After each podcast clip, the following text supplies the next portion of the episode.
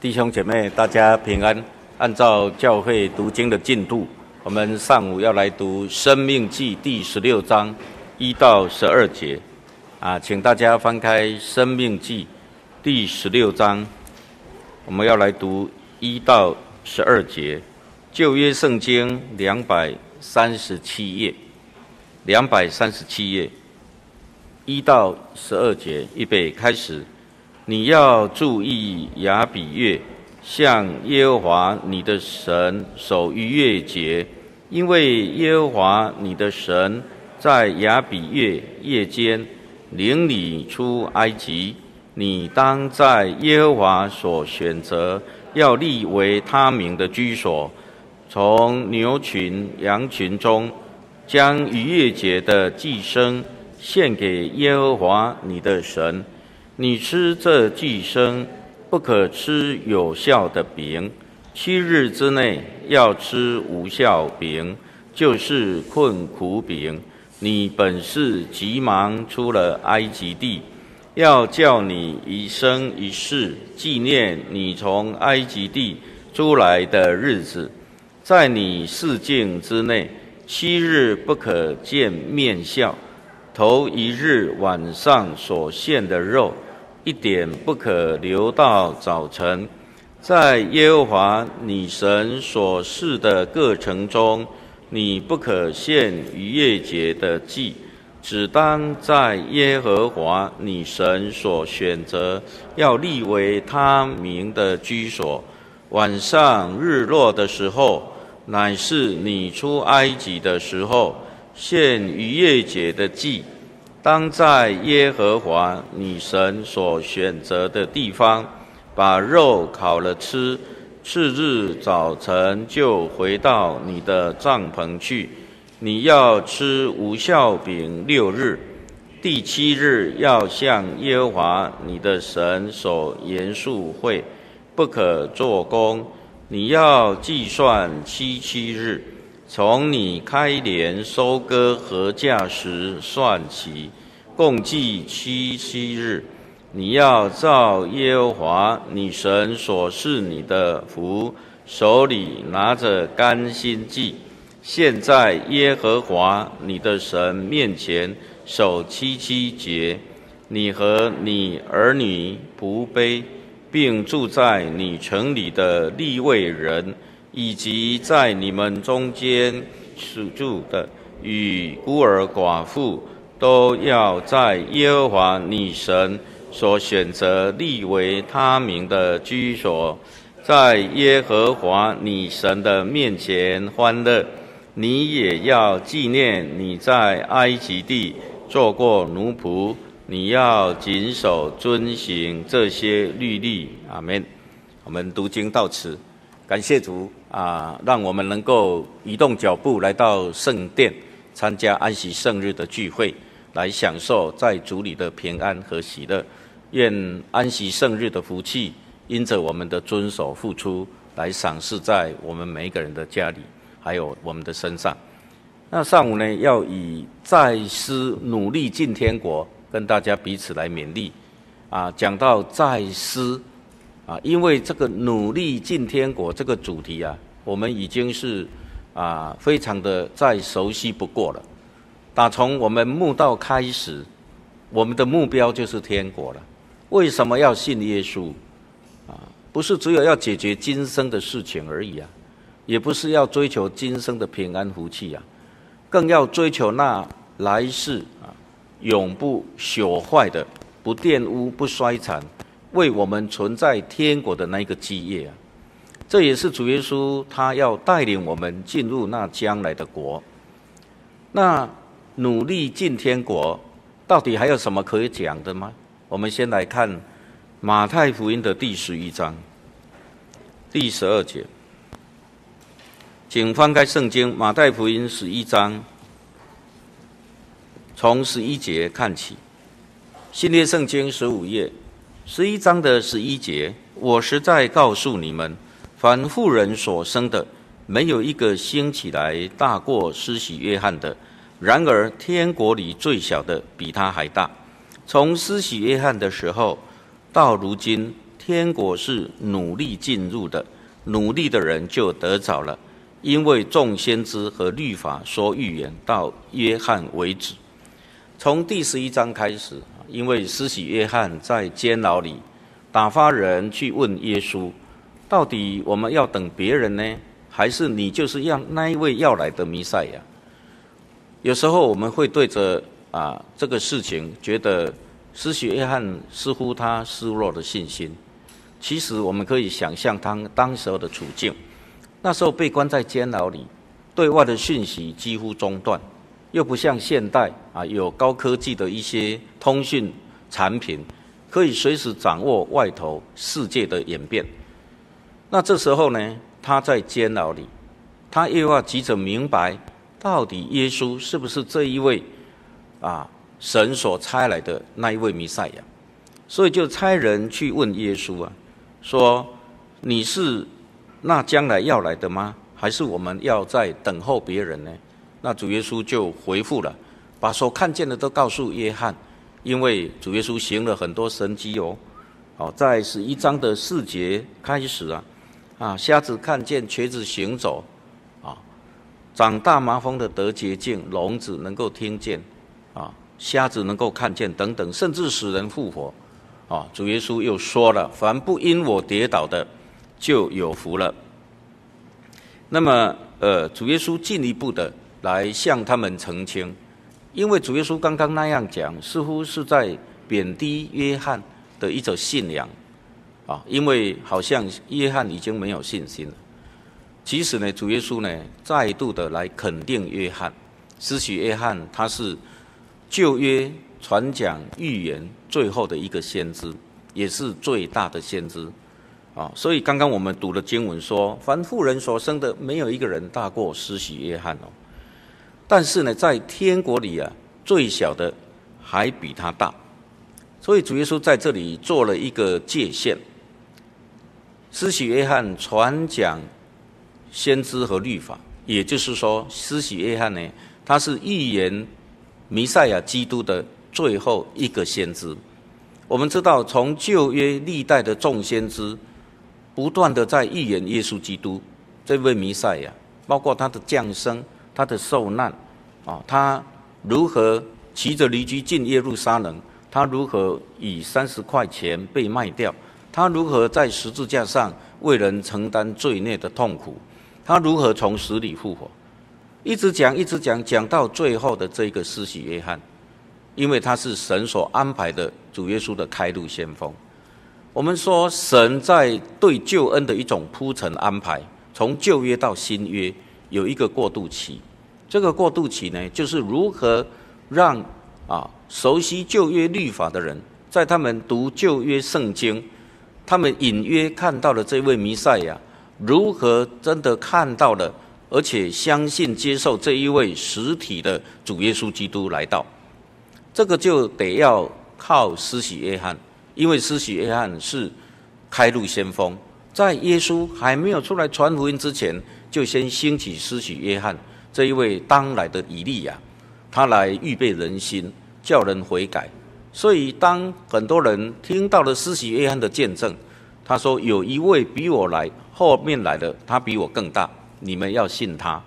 哦，所以当时候很多人就来悔改了。我们借着啊。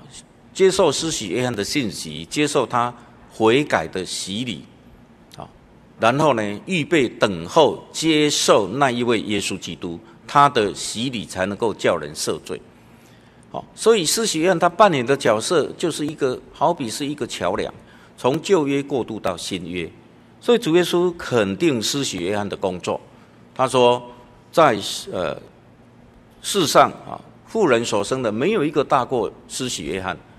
但是他提到的，然而，施洗约翰只不过是配角，我们要接受的是耶稣基督。他说：“然而，在神国里最小的啊，在天国里最小的比他还大。”所以主耶稣点出了天国。旧约一直讲耶稣基督啊，预言弥赛亚，但是呢，弥赛亚出现了，他就是要带领人进入天国。旧约的人有天国的概念吗？他们。看先知书，可以得到这样的一种知识，必定有一个永远的国，啊，那也是神的国。我们可以来看两个经节，请看先看但以理书的第二章四十四节。但以理书二章四十四节，一千零四十页。当那列王在位的时候，天上的神必另立一国，永不败坏，也不归别别国的人，却要打碎灭绝那一切国，这国必存到永远。神借着但以理先知，能够为尼布甲尼撒王解梦，他梦见了一个人像，金头银胸，啊，银翅膀，铜腹铜腰，然后呢，铁腿，还有半腿半泥的指头。后来出现了啊一块非人手所凿出的石头呢，把这一个呃半铁半泥的脚把它砸碎了。那么这样的一个异异梦，对于巴比伦王来讲啊，实在无法得知到底是什么意思。通国的术士、哲士也没办法解梦，只有里头有圣神的灵的这一位但以理受神的启示，能够解梦。哦，原来神让巴比伦王看到的这个意象呢，就是要指出未来历史的演变。好，那当时候是巴比伦帝国，后来就是波斯啊，这个啊马代。还有就是亚述啊，这个啊希腊啊，然后罗马帝国。所以呢，讲着历史，一直到半铁半泥，这里提到了说列王在位的时候，半铁半泥就是十个脚趾头，表示列国啊，列国啊。我们如果看历史演变，国家越来越多了，当今大概有应该有两百个国家吧。那古代国家没有这么多，所以这个就是历史的演变。好，到了。啊，列国在位的时候，说天上的神必另立一国，永不败坏，而且呢，他要啊，也永不归别国的人，要打碎灭绝那一切的国，这国必存到永远。那这个国到底是什么国呢？是永远的国，而且是天上的神他所另立的一个国。可见这个国呢，绝对是超越世上的国，因为这个国是永远存在的国。如果旧约的啊，呃的人，或者是说以以色列人，他们能够懂得这个但以理书这一句话，心中一定有一个盼望，将来会有一个另立的国，这一个国呢不归别人，啊，也永远存在。我们再看诗篇的一百四十五篇，诗篇一百四十五篇的十三节。一百四十五篇十三节，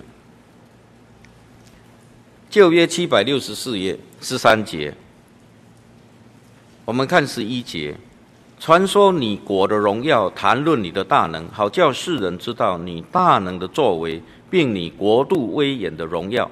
你的国是永远的国，你执掌的权柄存到万代。这里再度让我们看到神的国，啊，是诶永远的国。啊，而且他能够执掌权柄，直到万代。从这里让我们看出，这个永远的国肯定是由神而来，是神借着非人手所凿成的石头啊，把它啊立出来的。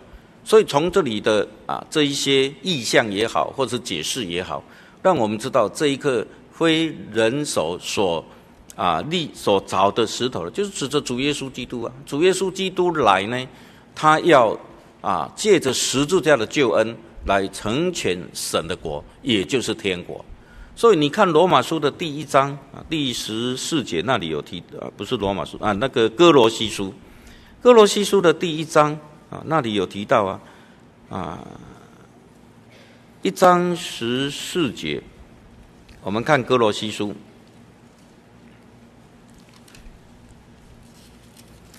第一章十四节说我们。啊，十三节，他救了我们脱离黑暗的权势，把我们迁到他爱子的国里。我们在爱子里得蒙救赎，罪过得以赦免。这里保罗提到了，说他借着啊，主耶稣救了我们脱离黑暗的权势，啊，借着他的救赎，把我们迁到爱子的国里。就是基督的国里，也就是神的国里，也就是天国。哦，所以我们回到马太福音的第十一章，这里谈到天国，哦，是努力进去的。那么天国跟施洗约翰又有什么关系呢？刚刚已经提到了，施洗约翰是传讲耶稣基督和他的救恩，啊、这个时候已经快来了，基督快来了，所以施洗约翰之后就是耶稣基督的来到。耶稣基督的来到呢，借着他的救赎呢，要展现神的国，也就是天国。那么天国马上就临到了吗？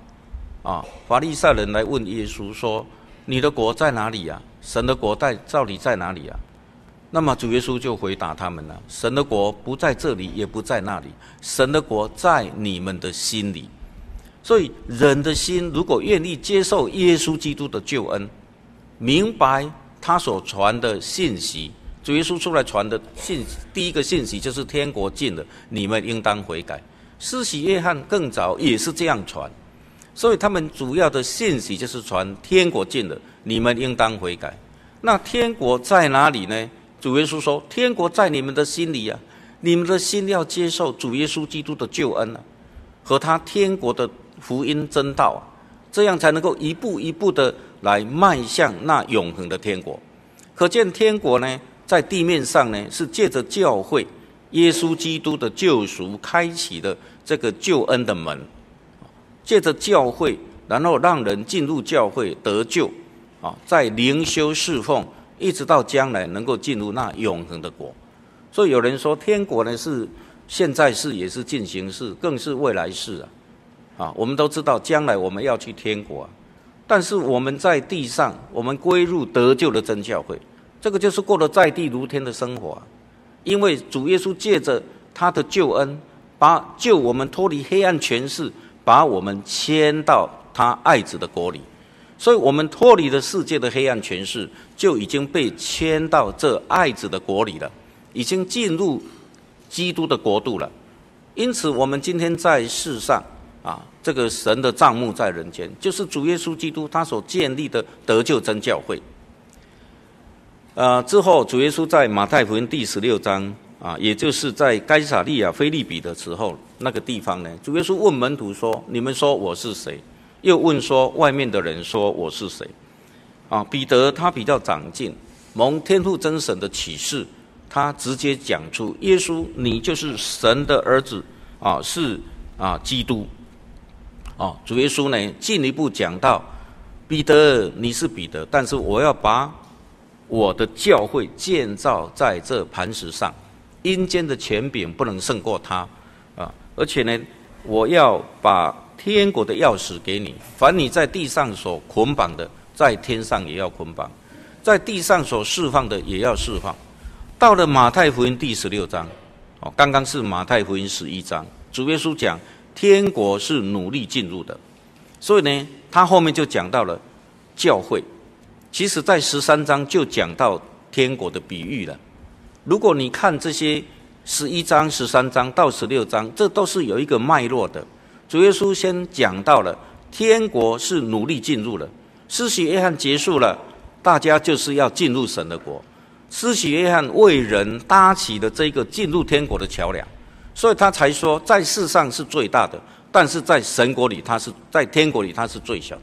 也就是说，借着啊，领受天国的福音，能够进入天国，那个才是最大的。你即便在地上最大的人不能够进天国，那在啊那个在天国里比起来，他算是最小的。所以主耶稣讲到了要努力进天国，啊，施洗约翰来了，耶稣也来了。所以呢，从施洗约翰过渡到耶稣基督，施洗约翰说：“他必兴旺，我必衰微。”新郎已经出现了，陪伴的人就退到一边。这就是铺陈啊。十一章讲到天国要努力进去，十三章讲到天国的比喻，我们很熟悉的天国比喻。有人说是海边七比喻，有人说八比喻。照看呢，应该是八个比喻。这八个比喻呢，里面都讲到天国。第一个比喻叫撒种的比喻，主耶稣讲到天国的道理要明白。最后一个比喻就是，凡文士学习做天国的门徒，就好像一个家族从府库里拿出新旧的东西来。第一个比喻跟第个第八个比喻，第一个比喻讲到天国的道理要明白，也就是天国的奥秘。第八个比喻说，门徒啊，你现在从文士过渡到天国的门徒，过去是文士，只熟悉旧约的律法，现在要当天国的门徒了，要传扬天国了，那必得要好像一个家族拿出新旧的东西来，光靠旧约不能够让人完全明白。要拿出新的东西来，也就是耶稣基督带来的新约的信息。那么第一跟第八都讲到天国，你觉得很奇妙啊？从第二个拜子的比喻，第三个叫芥菜种比喻，第四个叫面酵比喻，第五个叫什么？叫做藏宝藏地藏宝于地的比喻和寻珠的比喻，最后就是那一个撒网的比喻，里面都讲到天国好像。从拜子的比喻讲到天国好像，啊，芥菜种比喻也讲天国好像。那么拜子的比喻提到了啊，人子耶稣呢，他来撒好的种子，也就是说撒天国的福音。但是呢，却有恶者之子呢来撒那一个啊这个稗子在里面，来破坏啊这个啊天国。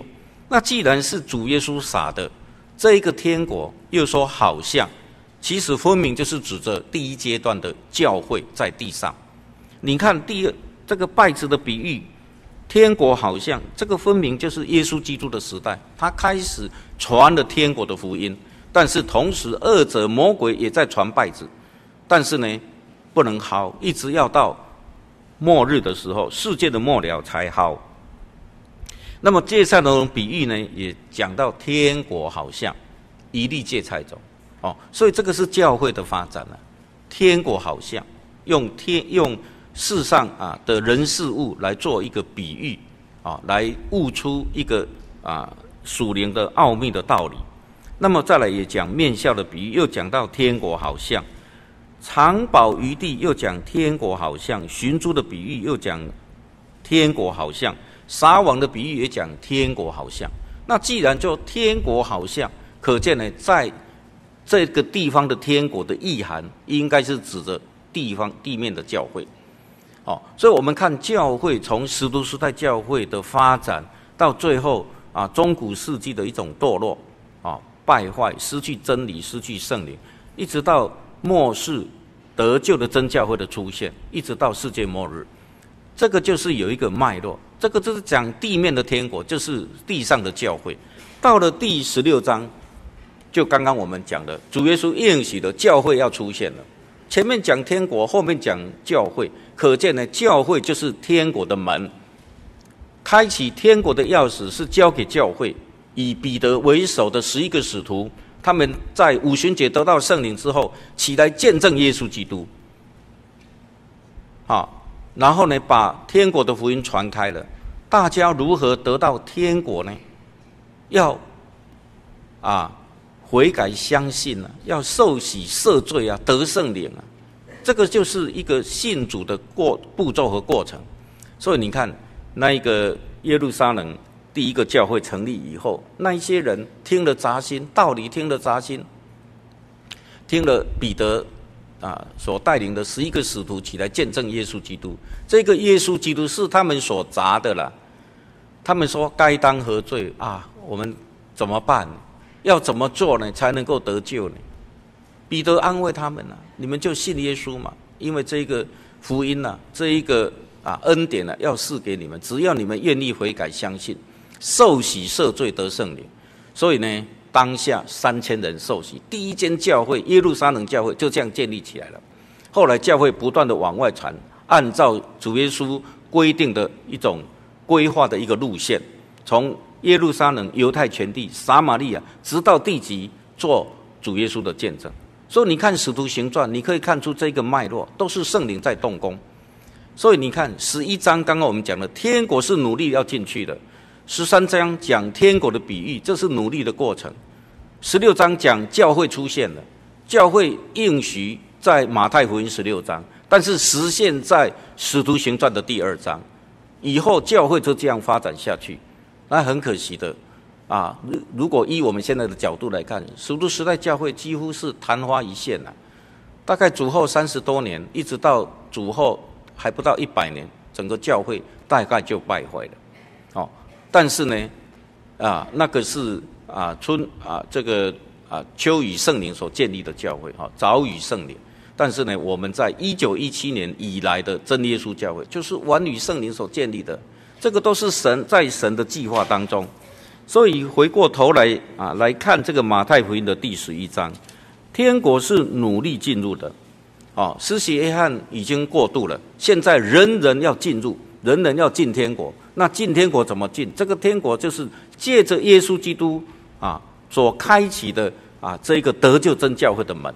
天国的钥匙是交给彼得，以彼得为首的，因为他们在五旬节领首起来传讲天国的福音，然后呢，让多人来信主，所以呢，他开启了天国的门，然后呢，根基就建立在这磐石上，教会就是建立在基督的磐石上，而且有着让人得救的一个权柄，所以今天我们要努力进天国，必须要。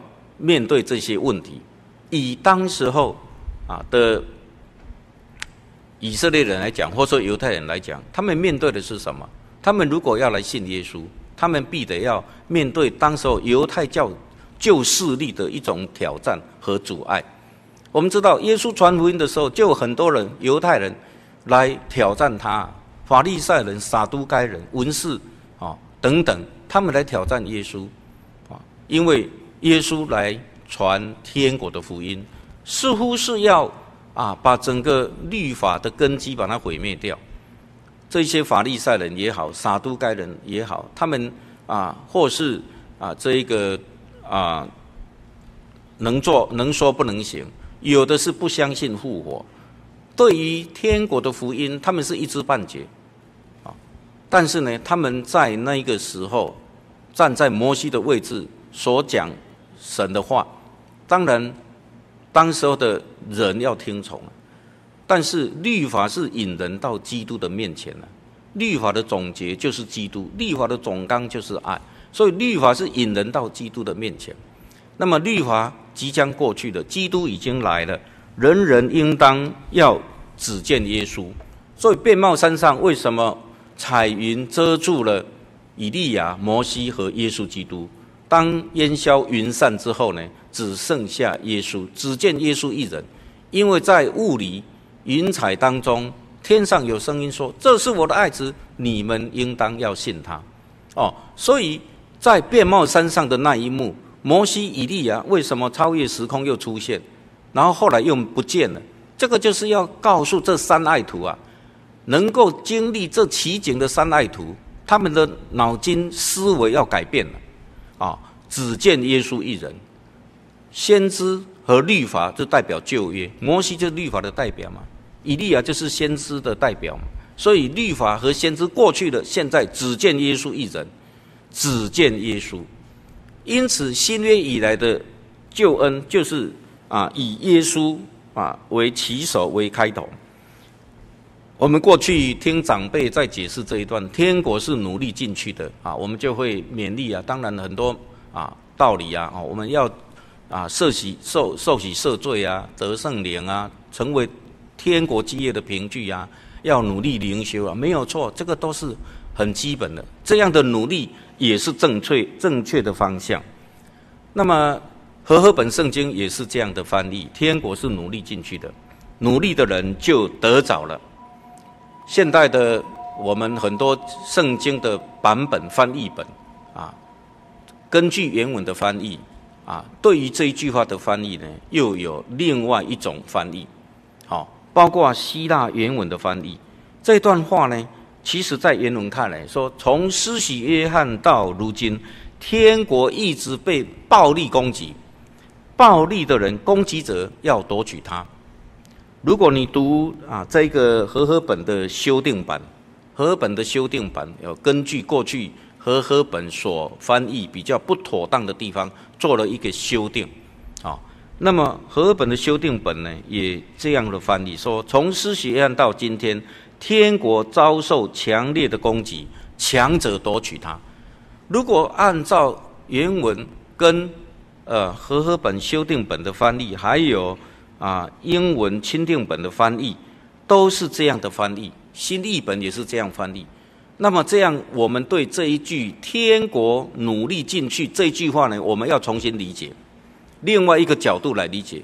当然，结论还是一样，还是要努力。只不过这种的努力呢，我们要啊进入多层面的。天国要被暴力攻击，从施洗约翰到如今，这句话怎么解释呢？我们就看施洗约翰出来传天国福音的时候，他遇到了什么样的攻击？施洗约翰有遇到攻击吗？他被西律安提帕下监牢，后来又被西律安提帕呢提出监来，把他斩首了。施洗约翰为了传天国的福音，被暴力攻击，他最后死于非命。哦，起初，希律王想要杀约翰啊，但是得不着，得不到把柄啊，哦。因为当时的犹太人已经心向施洗约翰，很多人都以约翰为先知。你一个分封的王，你如何下手呢？如果找不到把柄，如如何下手呢？后来他找到一个把柄啊，因为施洗约翰指出希利安提帕的错误的婚姻，他指出你娶的这个太太，哦，是你兄弟的太太，你娶你兄弟的太太是不合理的哦。那希利。抓到把柄，就把他下监了。后来又借故呢，把他斩首了。所以从施洗约翰到耶稣基督时代，啊，天国一直被暴力攻击，不只是施洗约翰到耶稣时代，耶稣出来传福音以后，以后进入使徒时代教会，我们看到了太多太多的例子了。为了要传福音，为了要坚守天国的道理，要如何的灵修。如何的征战，甚至最后要如何的丧命，在希伯来书十一章谈到了很多信心的见证人。当然，这个是旧约，但是呢，使徒时代我们看到彼得也好，保罗也好，多人都被下监牢，多次下监牢，被鞭打。如果你读啊哥林多后书的第十一章，你会看到保罗他不是无病呻吟啊，也不是在那边讨人情。他是提到了，他比众使徒格外劳苦哈，在哥林多后书的十一章二十三节开始，哦，他多下监牢，受鞭打，哦，冒死屡次有的被犹太人鞭打五次，每次四十下，减次减去一下，被棍打了三次，被石头打了一次，遇到船坏掉三次，有太多太多的危险。行远路的危险，假弟兄的危险，海中的危险等等，受劳碌、受困苦，多次不得睡，又饥又渴，多次不得食等等，还要为众教会天天挂线。保罗为什么何苦来哉？为了坚守天国的福音，为了传扬天国的福音，他要不惜受尽千辛万苦，最后还要为主殉道。彼得也是为主殉道。雅各也被那个西利亚基帕一世把他斩首了，好，把他除掉了。司提反为了传福音被用石头打死。我们说太多太多的古圣徒，为了传天国的福音，为了追求天国的福气，他们呢，到时都还是坚持他们啊应该有的一个承担。啊，所以今天我们也一样。我们看到这一段，天国一直被暴力攻击，暴力的人就把它夺取了。因此，今天我们要去想想看，谁在夺取天国？谁用暴力在夺取我们？第一，我们要经历考验；第二呢，我们要跟恶者对抗。耶稣在马太福音第五章天国的大宪章，也就是所谓的山上宝训论八福。我们都很熟了，《马太福音》的第五章，啊，登山宝训其实不是只有八虎而已哦，里面后面还有很多日常生活要去实行的道理，要做盐做光啊，要不可恨人呐，不可奸淫，不可起誓，要爱仇敌，啊，要施舍，要祷告，要正，要进食，太多太多。一直到第七章的二十四节说，所以也就是说，登山宝训是从第五章到第七章，第七章最后是一个结论。所以是什么？凡听见我这话去行的，就好比一个聪明人把房子盖在磐石上，也就是说，听到了这些登山宝训哦，要去实行了，这才是一个根基建在磐石上的一个聪明人。哦，所以我们听了就是要实行出来。那么登山宝训里面有论八福，我们很熟了。论八福，第一个福是什么？虚心的人有福了，因为天国是他们的。那第八福是什么？啊，为义受逼迫的人有福了，因为天国是他们的。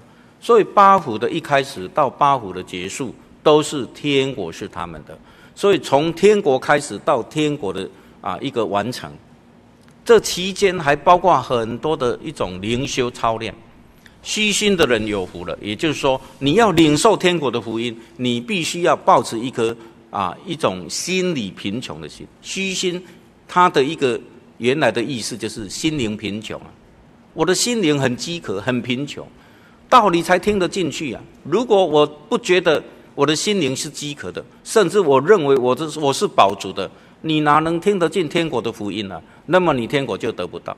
所以天国的第一步就是要虚心领受真理的教导，然后呢要饥渴慕义，啊，然后呢要温柔才能够承受地土，然后要怜恤人，啊才能够蒙怜恤，啊，然后要啊这一个啊清心才能够见神，还要使人和睦才能称为神的儿子，到最后还要为义受逼迫。为义受逼迫的人有福了，因为天国是他们的。所以从虚心一直到为义受逼迫，就好像主耶稣讲的撒种的比喻，种子落在你的心田里，你要生根啊，然后扎根，要向上发展。好，所以你的心田是好土，如果有石头啊，或者是说啊是落在路旁的，那么飞鸟一来一来就把你咬走了。那么有的第二个第二种就是落在啊土浅石头地的，有一点土种子下去，很快就发芽，但是呢，很快呢，因为它经不起考验，没有扎根嘛，根基不稳啊，没有扎根啊。后来呢，太阳一晒，啊，那一个风一吹，它就经不起考验，就倒了，就枯萎了。主耶稣有解释啊，就是什么人。遇啊，听见的福音，当下欢喜领受，但是呢，极致逼迫患难来到呢，啊，很快就跌倒了，因为呢，没有根基。哦，所以今天我们要做努力的一个追求，啊，八福是我们一个努力的过程，从虚心领受、心灵贫穷的人，然后一直到最后能够为义受逼迫。所以为义受逼迫呢，他有解释啊。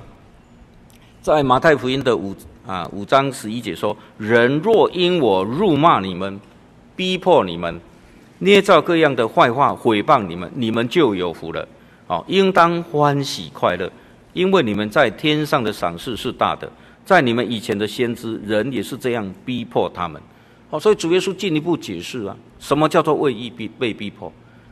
啊，受逼迫，你要为了坚守这个道理，受人的辱骂，受人的逼迫。”你还要坚持下去，好，这样你们就有福了。天国一定可以啊实现的。我们之前也许有讲到一个见证，哦，如何进天国？我们有听到一个陈小妹妹，她看异象，她看地狱啊，地狱的地狱的人呢、啊、是啊很多人呢是往地狱里面走，从坟墓复活的人，他们呢大多人大多数的人都往下走。那是一个通往深渊的地方，那么往天国呢，就是小路，然后呢，呃，走的人也小，也也少啊，路上还有一些石头。那么这些通往天国的人呢，到了一个城堡门口，天使在问话：你有没有受洗呀？你有没有得圣灵啊？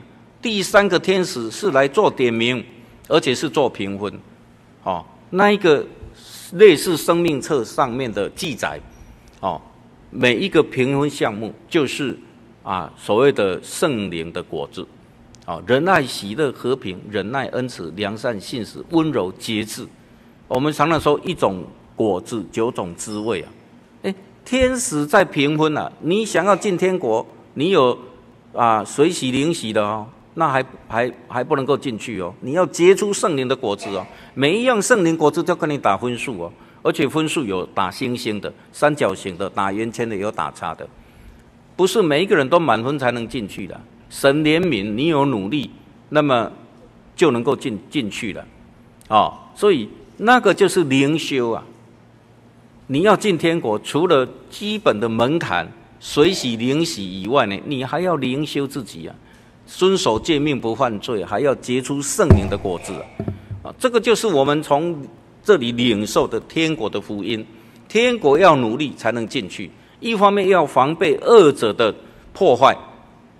我们常常听到啊，魔鬼如同吼啸的狮子，遍地游行，要寻找可吞吃的人。因此，我们要警醒，好，我们不要成为魔鬼口中的那一块肥肉了。魔鬼专挑肥的吃了，真的是这样。好，所以灵修的功夫很重要。在这一个末世时代，似是而非。我们说群魔乱舞啊，邪道横行，很多道理都被包装过了，很多道理就被更改过了。如果我们不能够在真道上扎根，我们很容易啊就被这个资讯暴涨的一个时代啊淹没了。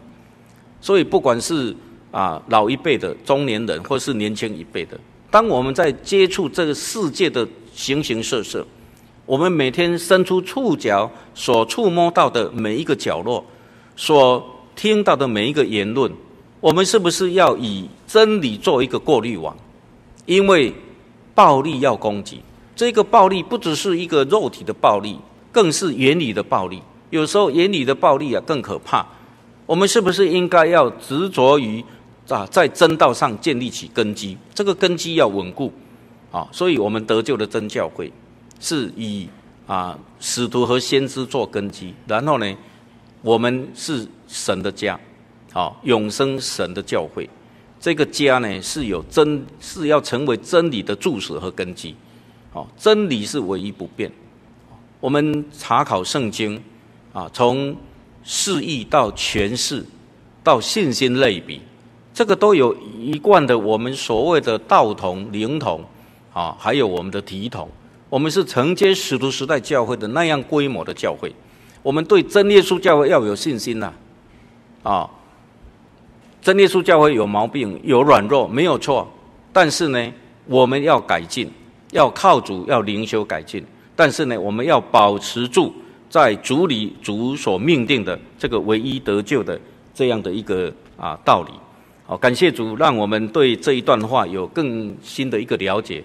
除了正面的一个努力以外，要防备啊这一个啊天国要被暴力夺走。如果你被暴力夺走了，那么天国就失去了。愿主耶稣保守我们。